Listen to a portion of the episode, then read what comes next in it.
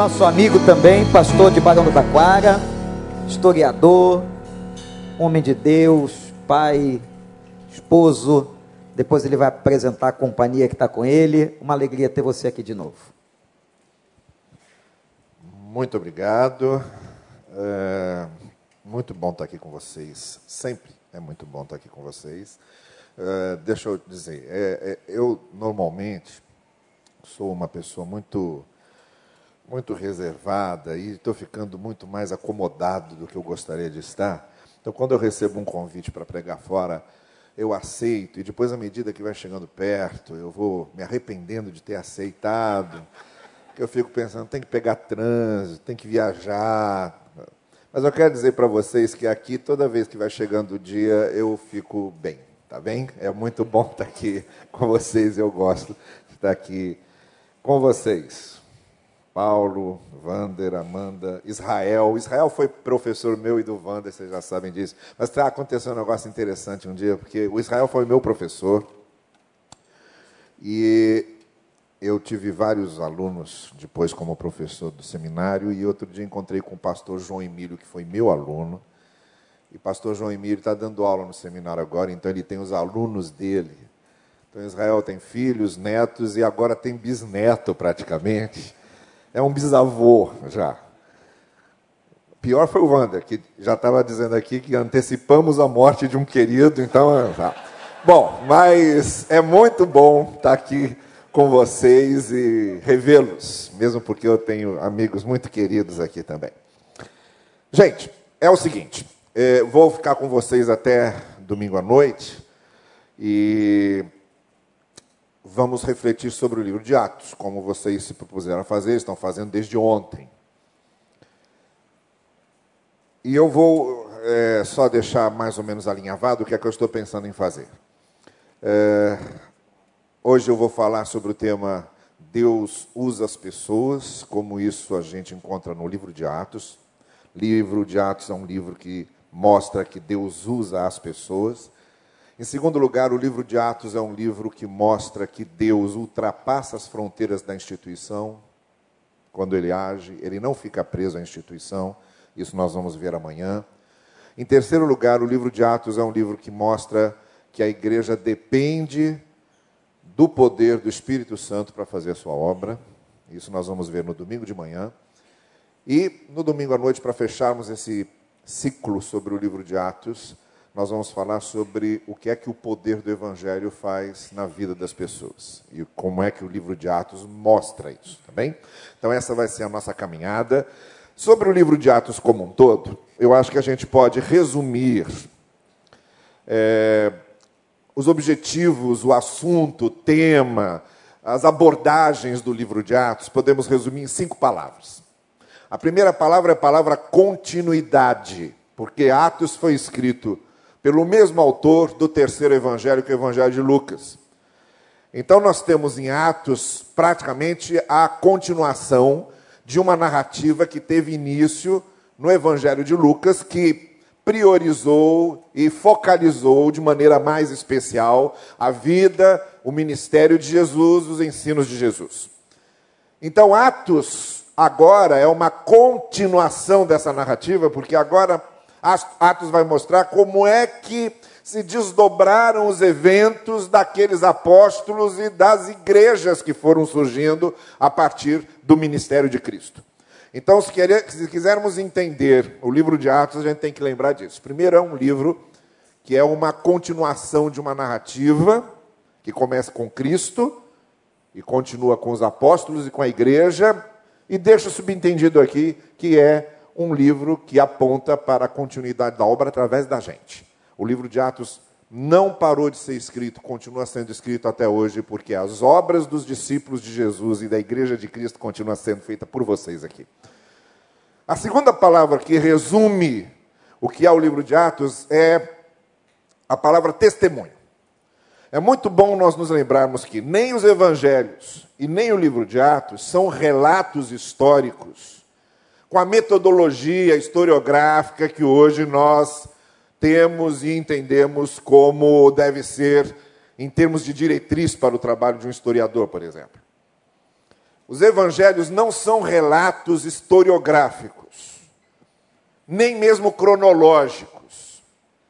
Os evangelistas vão acomodando as suas narrativas de acordo com as suas intenções. Tanto que, por exemplo, a expulsão dos vendilhões do templo nos sinóticos, Mateus, Marcos e Lucas, vem narrada lá no final. E quando você chega no Evangelho de João, a narrativa da expulsão do vendilhão do dos vendilhões do templo vem logo no capítulo 2, no início da narrativa. Por quê? Porque o objetivo de João era um e o objetivo dos sinóticos era outro.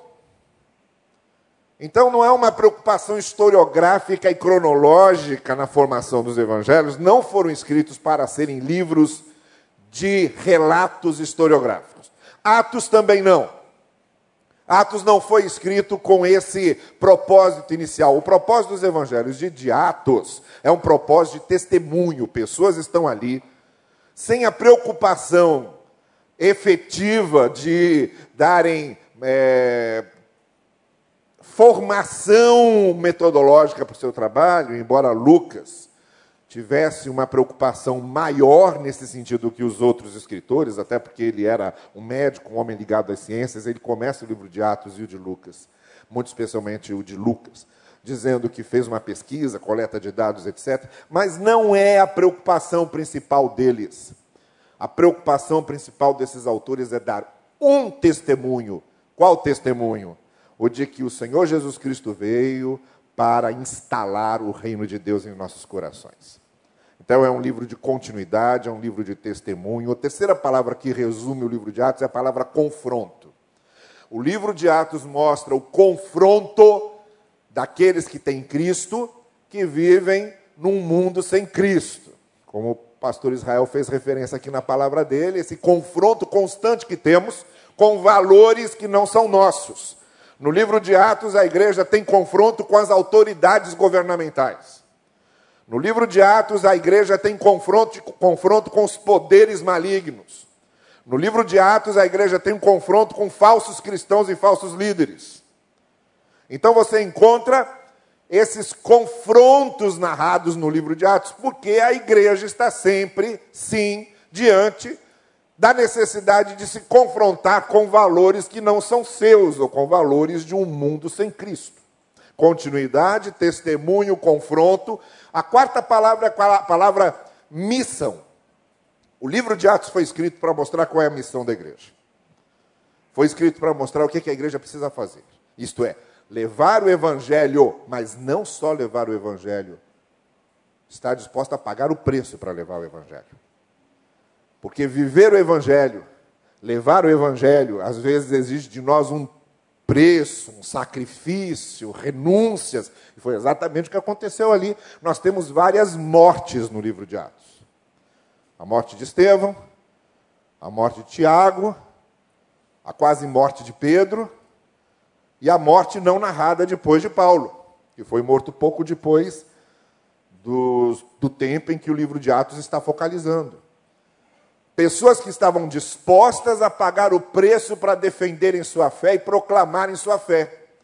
Então o livro de Atos nos diz com todas as letras: esse negócio de ser crente não é um jardim da infância. Esse negócio de ser crente não é um parque de diversões. Esse negócio de seguir a Cristo não é uma brincadeira. Eu ia dizer, não é um recreio, mas aqui no caso não cairia bem. Esse negócio de ser discípulo de Cristo exige um preço. E o livro de Atos nos faz essa pergunta entre linhas: estamos dispostos a pagar o preço? Ou como Cristo perguntou aos seus discípulos: vocês estão dispostos a beber o cálice que eu vou beber? Continuidade, testemunho, confronto, missão e a última palavra que resume o livro de Atos é a palavra motivação. Porque o livro de Atos termina, como vai lembrar um comentário que a gente usava muito no seminário, que é o comentário de Frank Stagg. O livro de Atos termina com uma afirmação, que é um advérbio no grego. O evangelho era pregado desimpedidamente, ou sem impedimento nenhum, como dizem as versões mais modernas. Isto é, Paulo estava preso, numa casa, vigiado por soldados romanos, sem liberdade de sair de lá, mas a palavra continuava sendo pregada. Imaginem vocês a quantidade de soldados romanos que ouviram a pregação da palavra, fazendo a sentinela de Paulo ali daqueles dois anos que ele ficou preso naquela casa. Se a gente conhece bem Paulo, a gente já pode imaginar que nenhum guarda romano passou por ali sem ouvir o testemunho do Evangelho. O pregador estava preso, mas ninguém prendia a palavra. O pregador pode ser preso, as igrejas podem ser fechadas, as Bíblias podem ser queimadas, mas ninguém tem o poder de prender a palavra de Deus. Essa é a maior motivação que nós temos. A obra vai continuar sendo realizada. Então é isso. Continuidade, testemunho, confronto, missão, motivação. Nessas cinco palavras você tem um resumo do sentido, do significado, do propósito do livro de Atos para a igreja de hoje. E como eu disse a vocês, nós encontramos no livro de Atos, dentre esses temas todos que eu vou abordar, um primeiro que eu gostaria de focalizar essa noite. Deus usa pessoas. E eu quero ler com vocês uh, o texto de Atos, capítulo 9, que é a narrativa da chamada de Paulo, mas tem aqui um versículo muito, muito interessante que deve servir aqui de, de base para o que eu quero falar essa noite, que diz o seguinte. Atos 9, versículo 15, quando Deus falava o seguinte a Ananias, após Paulo ter se encontrado com Jesus no caminho de Damasco, Damasco da Síria, essa mesma Síria que está destruída hoje. Foi ali no caminho para Damasco da Síria que se converteu o maior teólogo missionário sistematizador da fé cristã de todos os tempos. E sobre ele diz assim a palavra: Mas o Senhor disse a Ananias: Vai, porque esse aí, esse Paulo, para quem eu estou mandando você, é um instrumento eleito por mim para levar meu nome aos gentios, aos reis e aos filhos de Israel. Então é o seguinte: o livro de Atos foi escrito para nos mostrar uma série de coisas. Mas, muito especialmente, o que eu quero mostrar a você hoje é que o livro de Atos foi escrito para mostrar que Deus usa pessoas. E usa pessoas a partir de determinadas circunstâncias e determinadas condições e determinadas situações. Para isso, eu quero pegar, pensar aqui alguns personagens do livro de Atos para ilustrar o que eu vou dizer. Em primeiro lugar, Deus usa pessoas a partir das suas fragilidades. Se você está pensando, ah, eu sou muito frágil para servir a Deus e para Deus me usar, ah, eu, eu tenho muitas fraquezas para Deus me usar, eu tenho muitas é, limitações para Deus me usar. Deixa eu dizer uma coisa a você. O livro de Atos diz que Deus usa pessoas a partir das suas fragilidades. E para isso eu quero pegar o exemplo de um dos personagens principais de Atos, que é o apóstolo Pedro. Você quer alguém que tenha mais fragilidades para ser usado de Deus por Pedro? Pedro foi o que negou Jesus Cristo. Pedro é aquele que está em Atos 2, pregando a palavra, e quando três mil pessoas se convertem, cada uma ouvindo a exposição do Evangelho na sua própria língua, num fenômeno produzido ali pelo Espírito de Deus. Esse homem que, quando começou a chamar pessoas ao arrependimento, veio, veio o primeiro grande grupo, a primeira grande multidão da igreja. Esse é totalmente diferente daquele de Lucas capítulo 22, que nega Jesus três vezes e sai, como diz o Evangelho de Lucas, o mesmo autor de Atos, chorando amargamente. Não era um choro comum, era um choro desse de soluçar, esse choro doído, esse choro que parece que arranca todos os órgãos interiores. Foi assim que aquele homem saiu, foi assim que ele estava quando João narra no capítulo 21 o encontro dele com Jesus ressuscitado, ali à, à beira do lago de Tiberíades. E quando Jesus recupera esse homem, traz para perto dele de novo e dá uma missão a ele: apacenta as minhas ovelhas, porque não há fracasso que a gente não possa vencer nesse mundo quando a gente se propõe a servir a Deus. E aí a gente encontra esse outro Pedro. Esse outro Pedro, que lá nos evangelhos teve vergonha de dizer que conhecia Cristo, a uma criada que não podia fazer nada contra ele, mas no sinédrio, diante das autoridades do sinédrio, ele disse: Não podemos deixar de falar do que temos visto e ouvido. É um outro homem. Porque Deus usa as pessoas a partir das nossas fragilidades. Agora, sabe qual era a maior fragilidade de Pedro? Que às vezes é a nossa também. Seus preconceitos a sua tendência irresistível e inevitável de achar que ele sempre tinha razão, de achar que a sua religião era a melhor, de achar que a sua maneira de ver e interpretar a Deus era a única correta. Essa é a fragilidade que nos tira completamente do rumo que deveríamos ter como discípulos de Jesus, é quando nós criamos resistências àqueles que Deus ama.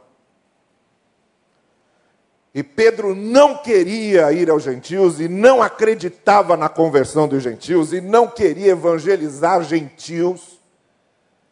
Paulo, inclusive, narra na carta aos Gálatas que quando chega num determinado lugar, Pedro estava ali antes do grupo de judeus chegarem, conversando com gentios. Quando o grupo de judeus chega, ele sai da mesa dos gentios e vai para a mesa dos judeus, como se nem conhecesse aqueles gentios que momento antes ele estava conversando com eles. Aí Paulo vê essa cena, chama Pedro para um canto e diz o texto que resistiu na cara de Pedro, quer dizer, tiveram um bate-boca doido. E Paulo disse a Pedro algumas coisas que ficaram engasgadas nele. E essa era a fragilidade de Pedro. Aí o que é que o livro de Atos conta no capítulo 10?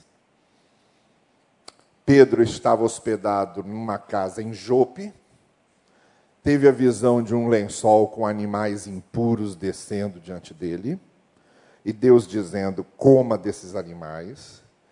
E Pedro olhando todos aqueles animais que a lei proibia de comer que eram animais impuros. A lei, a Torá, proibia comê-los. E baseado na Torá, Pedro responde: são animais impuros, jamais vou comê-los. E Deus responde a Pedro no sonho: Eu digo, o que é puro e o que é impuro, pode comer.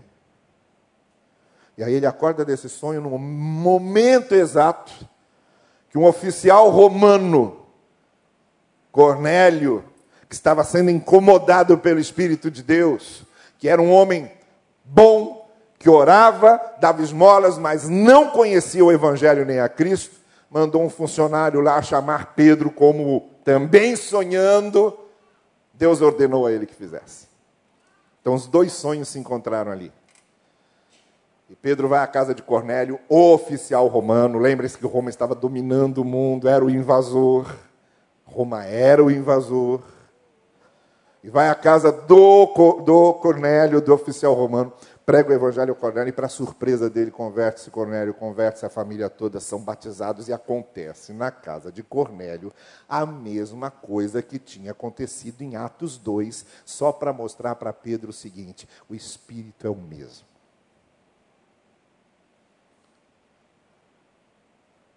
Começaram a falar em línguas exatamente como aconteceu em Atos 2. O Espírito é o mesmo. Aí Pedro quebrou as resistências dele. Agora vamos notar o seguinte: foi em Jope que ele teve esse sonho. Foi em Jope que Pedro sonhou com os animais impuros. Sabe o que aconteceu em Jope séculos antes?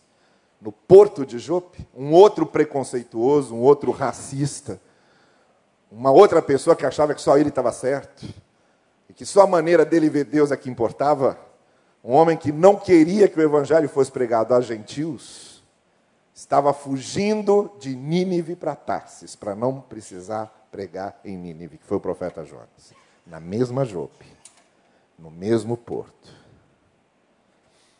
Então, o que eu quero dizer para você essa noite é que Deus usa pessoas a partir das nossas fragilidades.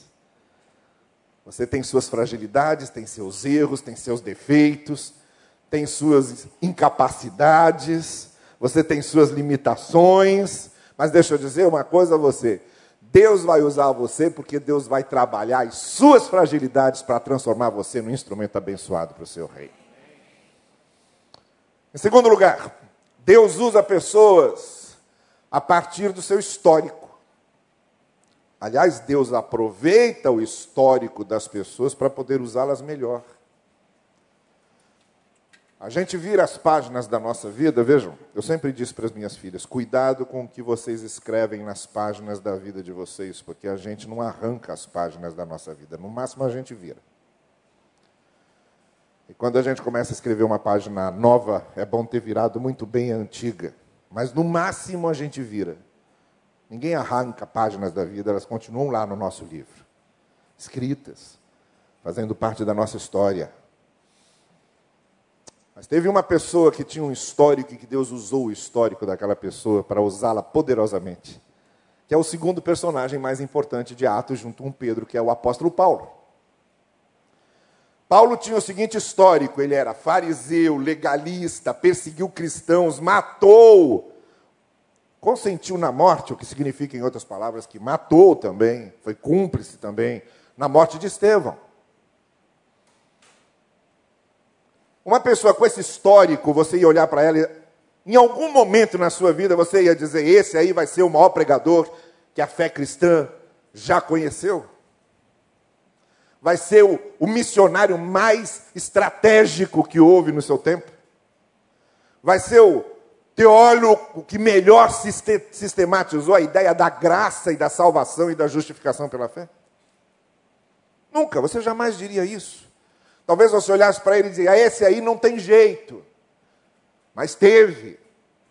Não existe pessoa que não tenha jeito para Deus. Deixa eu dizer uma coisa para você que é pai, que é mãe, está preocupada com seu filho, está preocupado com seu filho que está afastado da igreja, está longe do evangelho. Você não gerou filhos para as trevas, você gerou filho para a luz. E se a semente do evangelho plantada no coração dele isso vai germinar uma hora. Continue orando. Não tem gente impossível de Deus alcançar, porque mais impossível que Paulo não havia ninguém. Mas alcançou. E aquele que era perseguidor se tornou perseguido. E aí Deus aproveita o histórico de Paulo, porque vejam só, Paulo só foi o que foi porque tinha sido o que tinha sido, entende? justamente para tentar contrabalançar a história da sua vida, a cabeça de Paulo funcionava assim: se eu perseguir cristãos, eu vou ter que compensar isso pregando muito o evangelho. Se eu fui tão legalista, eu vou ter que compensar isso falando muito sobre a graça. Se eu fui tão apegado à instituição religiosa, eu vou ter que ensinar esse pessoal que o Espírito de Deus transcende as fronteiras institucionais. E aí ele se tornou apóstolo dos gentios. Comprou uma briga grande, imensa. A gente vai ver melhor isso amanhã.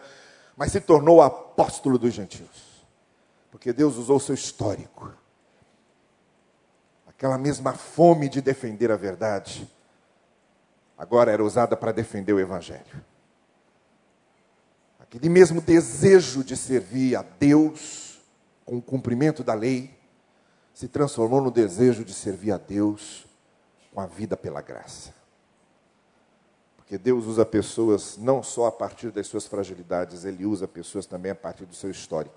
Se você tem um histórico que envergonha você, ou que incomoda você, ou se você traz feridas no seu histórico ainda abertas, sangrando, Deixa eu dizer para você uma coisa: você pode se tornar um instrumento poderoso nas mãos de Deus, porque Deus, quando usar você, vai usar você também, aproveitando todo o seu histórico.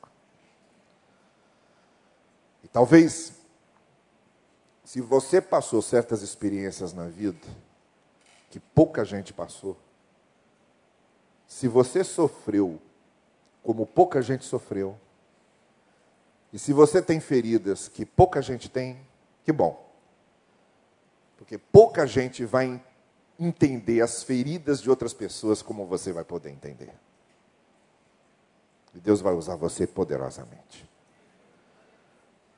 Em terceiro lugar, Deus nos usa a partir das nossas fragilidades, Deus nos usa a partir do nosso histórico, e Deus nos usa a partir do lugar que ocupamos no mundo. E aí eu vou para um outro personagem que está lá é, aparecendo no capítulo 12 de Atos, quando o apóstolo Pedro é libertado da prisão, os anjos libertam Pedro da prisão, ele vai para a casa da mãe de João Marcos, onde o grupo da igreja estava reunido em oração. Ele bate na porta. Quem vai atender a porta é uma servazinha da casa, uma criadinha da casa, menina mesmo. Eu estou falando no indicativo porque era menina. Ela vai abrir a porta, vê Pedro, volta para avisar o pessoal, ninguém acredita nela. Aí vão lá ver e veem que ela tinha razão. Aquela menina foi importantíssima naquela hora, porque foi ela que alertou o pessoal da mensagem que estava todo mundo pedindo para Deus mostrar. Estava todo mundo orando para Deus libertar Pedro. Todo mundo orando e pedindo para Deus libertar Pedro. Quando bateram na porta, só essa menina reconheceu que Deus tinha respondido a oração todo mundo ali orando para Deus libertar Pedro. E quando ela chegou e disse, Deus libertou Pedro, ninguém acreditou. Olha que coisa. Mas Deus usou aquela menina para mostrar para aquele grupo: Deus responde às orações. No lugar que ela ocupava, pequeno, desprezível, era criança. Criança e mulher não tinha valor naquele tempo lá, para os judeus.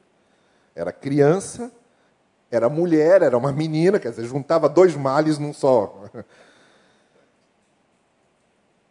Mas do lugar que ela ocupava, aquela pessoa desprezada pelos outros, do lugar que ela ocupava, Deus a usou para mostrar que ele havia respondido às orações do seu povo. Porque Deus nos usa do lugar que ocupamos. Um exemplo disso é o John Newton. John Newton compôs aquele e no clássico chamado Amazing Grace, graça maravilhosa, John Newton é, do século XVIII, e ele era traficante de escravos. Foi educado na igreja anglicana, conhecia o evangelho, seus pais eram devotos, mas ele cresceu, se afastou de tudo isso, se transformou em traficante de escravos. E no navio que ele estava levando escravos traficados. Houve uma tempestade grande ali naquela viagem. Um dos marinheiros foi jogado ao mar. E ali, no meio daquela confusão, ele começou a repensar toda a sua vida e ele fez uma oração: Deus dos meus pais, se tu existes de fato, me mostre isso hoje. E foi ali que ele teve um encontro verdadeiro com Deus. E quando a gente canta, toda vez que a gente canta essa graça maravilhosa, a eterna graça de Jesus, tem lá uma estrofe que quando eu canto eu sempre lembro da história de John Newton, que é o verso que diz: Perigos mil atravessei e a graça me valeu. Isso significa o seguinte: você só está vivo hoje, só ficou vivo para ouvir o Evangelho, e só está vivo para servir a Deus, e Deus está poupando você, não é porque você merece, Deus está abençoando você por causa da graça dele, por causa da misericórdia dele, é a graça dele que vale. E Deus nos usa do lugar que ocupamos. Lá estava John Newton naquele navio, traficando escravos, e foi ali, naquela situação, que ele teve um encontro com a graça de Deus. Gente, deixa eu dizer uma coisa para vocês: às vezes é exatamente nas situações mais difíceis da vida nas aflições mais terríveis da vida que nós temos os encontros mais bonitos com a graça de Deus. Foi isso que aconteceu com ele. Foi isso que aconteceu com Rod. Do lugar em que ela ocupava, ela foi usada por Deus para abençoar a igreja naquele dia. Então Deus nos usa a partir das nossas fragilidades, do nosso histórico, do lugar que ocupamos. Em quarto lugar, Deus nos usa a partir do nosso conhecimento da palavra. E aí eu quero dizer uma coisa para vocês, e voltando a tudo que o Israel falou aqui na primeira parte: a importância da nossa mente, dos nossos sentimentos, da nossa visão do mundo, da vida de nós mesmos, ser formada a partir do conhecimento da palavra. E aí temos em Atos, de novo, um personagem que só conseguiu fazer o que ele fez porque ele conhecia a palavra. Estou falando de Filipe. Filipe começou entre aqueles sete que foram separados para atender as viúvas dos judeus helenistas, que estavam sendo desprezados, é, desprezadas e estavam passando necessidade, e depois, passada aquela necessidade, foi fazer outra coisa, foi ser evangelista. E no capítulo 8 de Atos, Filipe está evangelizando um etíope, um homem da Etiópia, e esse homem estava lendo o livro de Isaías, capítulo 53, versos 4 a 6, que você conhece bem, e ele tomou sobre si as nossas dores. E aí Filipe subiu ao carro e começou a explicar, diz o texto de Atos 8, começou a explicar para ele aquele texto e a partir daquele texto anunciou o evangelho a ele. Aqui eu vejo duas coisas importantes. Primeiro, Felipe conhecia aquele texto, mas não conhecia só para conhecer. Em segundo lugar, ele conhecia aquele texto para fazer uma ponte que ligava aquele texto a Jesus Cristo para falar de Cristo àquele etíope. E aí, passando lá ao pé de uma água, ele perguntou: O que é que eu preciso para ser batizado? Se você crê, agora. Eu creio. Aí começaram a cantar, ó que belos hinos, ouvem lá nos céus e batizaram o etíope. Porque aquele evangelista conhecia a palavra. Deve ser uma situação muito ruim. Uma pessoa saber que precisa explicar a Bíblia para alguém e não saber explicar.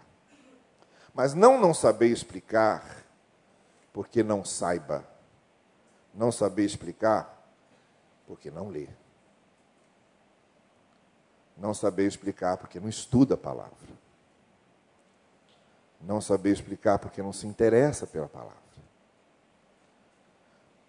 Deus nos usa muito mais poderosamente quando nós conhecemos a palavra, porque em algum momento vai haver alguém do seu lado que vai precisar que você cite um texto da palavra que conforte, que alente, que encoraje, e você só vai poder citar esse texto se conhece a palavra. Se não conhece a palavra, aquela pessoa vai passar por você sem ser abençoada por aquilo que você podia fazer para abençoá-la. Então, resumo da ópera: precisamos conhecer cada vez mais a palavra. Senão a gente cai naquela é, situação do camarada que alguém perguntou para ele: O que é que você crê? E ele respondeu: Eu creio no que a minha igreja crê. Aí perguntou: E o que é que a sua igreja crê? A minha igreja crê no que eu creio. Então, não ia a lugar nenhum. Você precisa conhecer a palavra. Então Deus usa as pessoas a partir das suas fragilidades, Deus usa as pessoas a partir do seu histórico, Deus usa as pessoas a partir do lugar que ocupam, Deus usa as pessoas a partir do conhecimento da palavra. E para a gente encerrar, Deus usa as pessoas a partir da transformação do seu caráter. Caráteres transformados pelo poder de Deus se tornam instrumentos tremendamente abençoadores para outras pessoas. De um poder de testemunho irresistível. Hoje, nós não precisamos de políticos apenas, nós precisamos de políticos que tenham caráter. As empresas precisam de empresários que tenham caráter. As firmas precisam de funcionários que tenham caráter. Eu chego a dizer que as nossas igrejas precisam também de pessoas que tenham caráter. Porque não basta ser membro de uma igreja. Para ser discípulo de Cristo é preciso ter tido o caráter transformado por ele. E o personagem que eu quero citar aqui é Barnabé. Olha, Barnabé tem um histórico interessantíssimo no livro de Atos.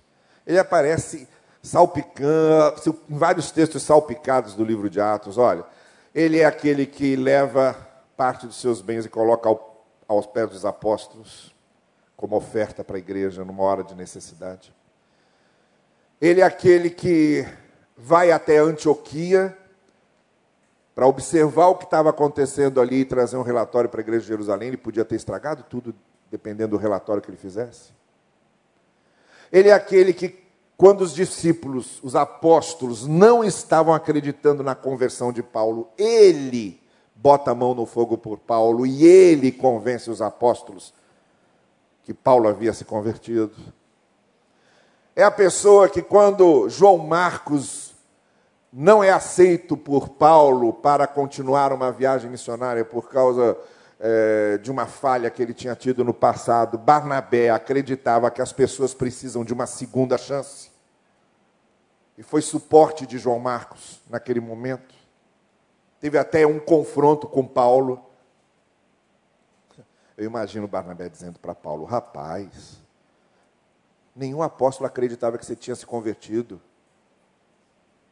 Mas você teve essa chance, e agora está querendo negar essa chance para esse rapazinho aqui? Paulo tinha uns rompantes também meio esquisitos. Mas foi Barnabé que deu suporte para João Marcos. E sabe por que tudo isso? Por causa da descrição que o capítulo 11 faz de Barnabé.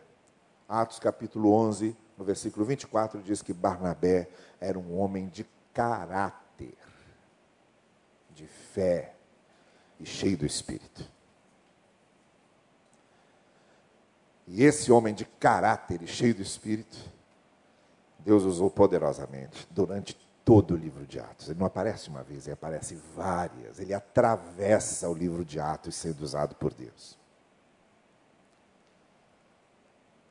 Então, deixa eu concluir dizendo o seguinte: Deus usa pessoas, estão entendendo bem? Ele não usa essas cadeiras, ele não usa esses refletores, ele não usa essas paredes, ele não usa esse púlpito,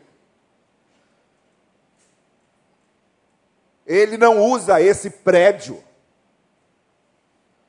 Tudo isso só faz sentido porque vocês estão aqui. Porque Deus usa pessoas. Deus usa pessoas. E as coisas começam a valer por causa das pessoas que estão atrás dela. Você bota aqui alguém para tocar esse teclado, e ele começa a tocar aqui um cântico da noite que você se converteu. Aquilo que o tecladista está tocando ali faz você se lembrar da noite que se converteu, e faz você se lembrar da graça de Deus sobre a sua vida, e faz você repensar uma série de coisas e reconsagrar a sua vida a Deus, tudo a partir do tecladista ali. Porque Deus usa pessoas.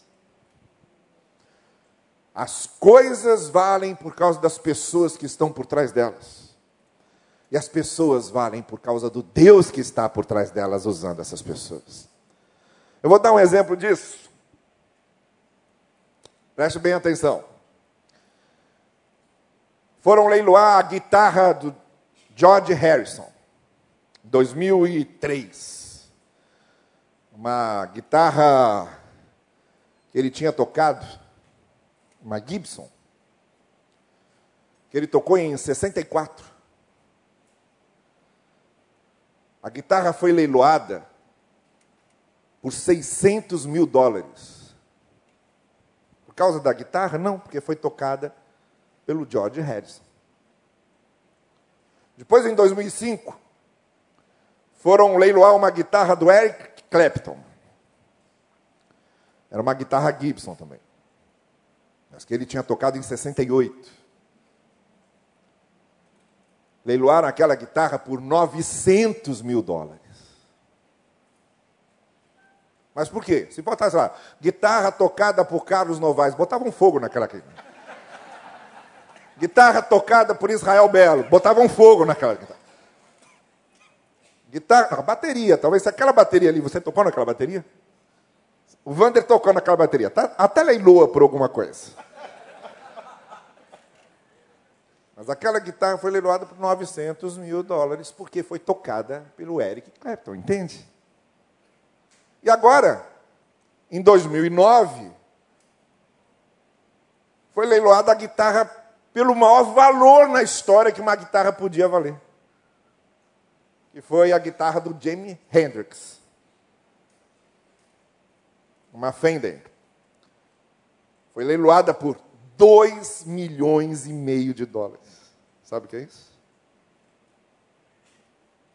Por causa da guitarra? Não, por causa de quem tinha tocado a guitarra. Está entendendo a diferença? Deus não usa coisas, Deus usa pessoas.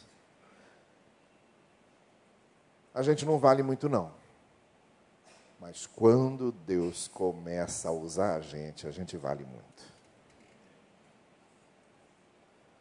Quando Deus começa a usar a gente, a gente vale muito. Eu quero convidar você a ser usado por Deus. Você pode curvar comigo a sua cabeça agora, hein? Eu quero chamar você essa noite,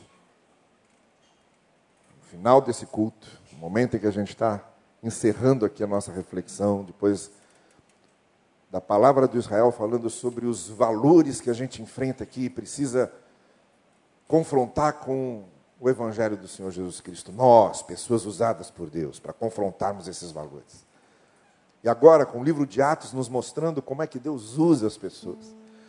Eu quero convidar você essa noite a dizer: Senhor, eu estou disponível, eu quero ser usado por Ti. Quero ser usado para abençoar minha família, usado para abençoar o lugar que eu trabalho. O lugar que você trabalha está ruim, o ambiente está ruim. O que, é que você está fazendo lá? Você é luz do Evangelho lá. Deus pode usar você para mudar tudo aquilo.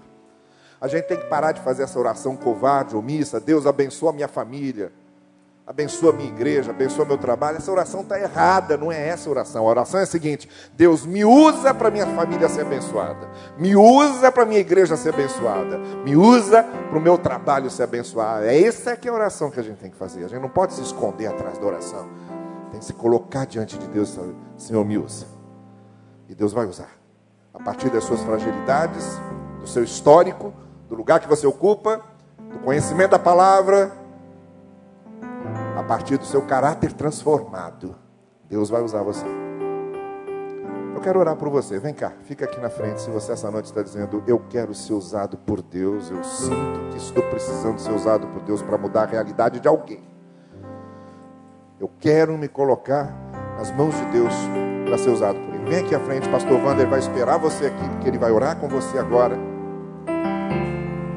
O seu pastor vai receber você aqui na frente com a sua disposição, o seu desejo, a sua vontade de se colocar no altar do Senhor, você dizendo: Eu quero ser usado por Deus. Venha cá. Diga isso com coragem, com ousadia. Diga isso decidido.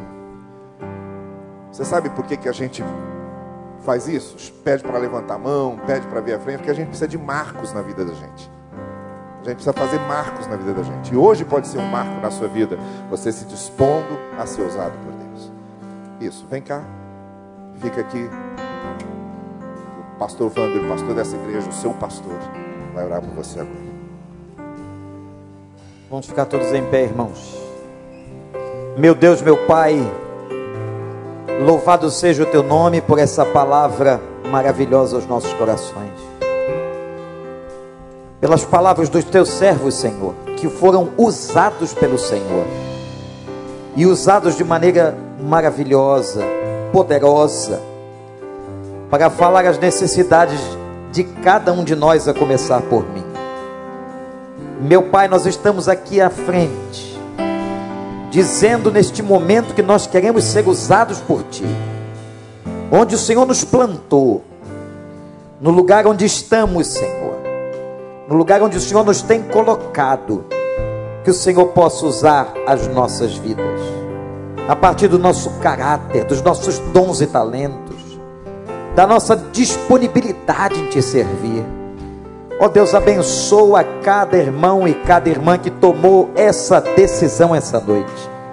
Que seja um verdadeiro marco na sua vida e que Jesus Cristo possa reinar e brilhar em nós e através de nós. Nós consagramos a nossa vida a Ti, Senhor. E a partir dessas palavras que ouvimos hoje, ajuda-nos a amarmos a Tua palavra, um tesouro insondável, profundo, maravilhoso, que o Senhor colocou diante de nós em nossas mãos. Pai, nos dê amor pela Bíblia, pela palavra revelada, e ajuda-nos, Senhor, para que possamos ser usados, para que possamos viver a ética do reino. Nós te suplicamos, pedimos perdão pelas falhas e os erros que cometemos e confiamos na tua graça, na graça do nosso Senhor e Salvador, Jesus Cristo. Amém.